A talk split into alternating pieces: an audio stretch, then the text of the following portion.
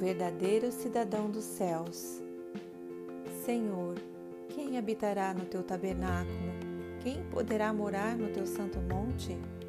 Aquele que vive com integridade, que pratica a justiça e de coração fala a verdade. Aquele que não difama com sua língua, não faz mal ao próximo, nem lança injúria contra o seu próximo. Aquele que a seus olhos tem por desprezível ao que merece reprovação, mas honra os que temem o Senhor.